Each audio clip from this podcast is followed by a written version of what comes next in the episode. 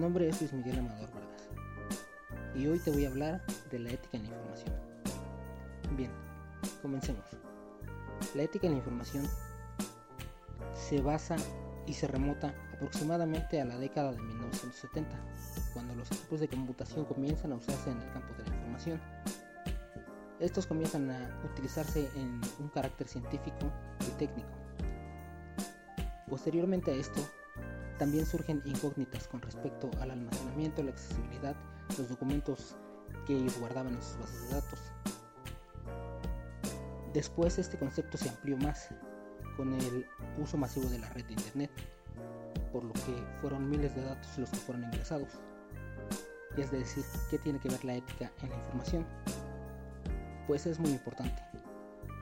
La ética en la información está conceptualizada o está definida como el respeto a la otra información, el respeto a toda la información, también como que debes de ser auténtico, tener tus propias ideas y con eso también evitar el plagio.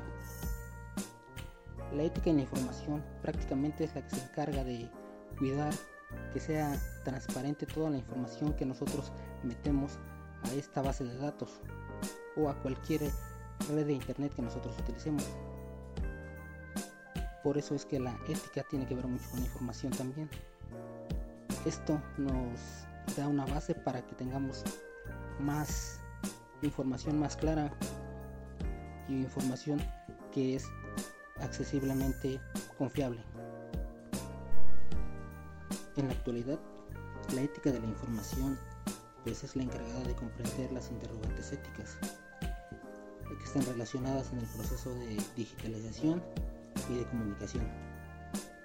También en el resultado y la utilización adecuada de la información, tales como propiedades intelectuales, el acceso a la información, investigar libremente o restringida, la censura, también el uso de la información de instituciones gubernamentales, también la intimidad, entre otras está la confidencialidad y también la integridad de datos.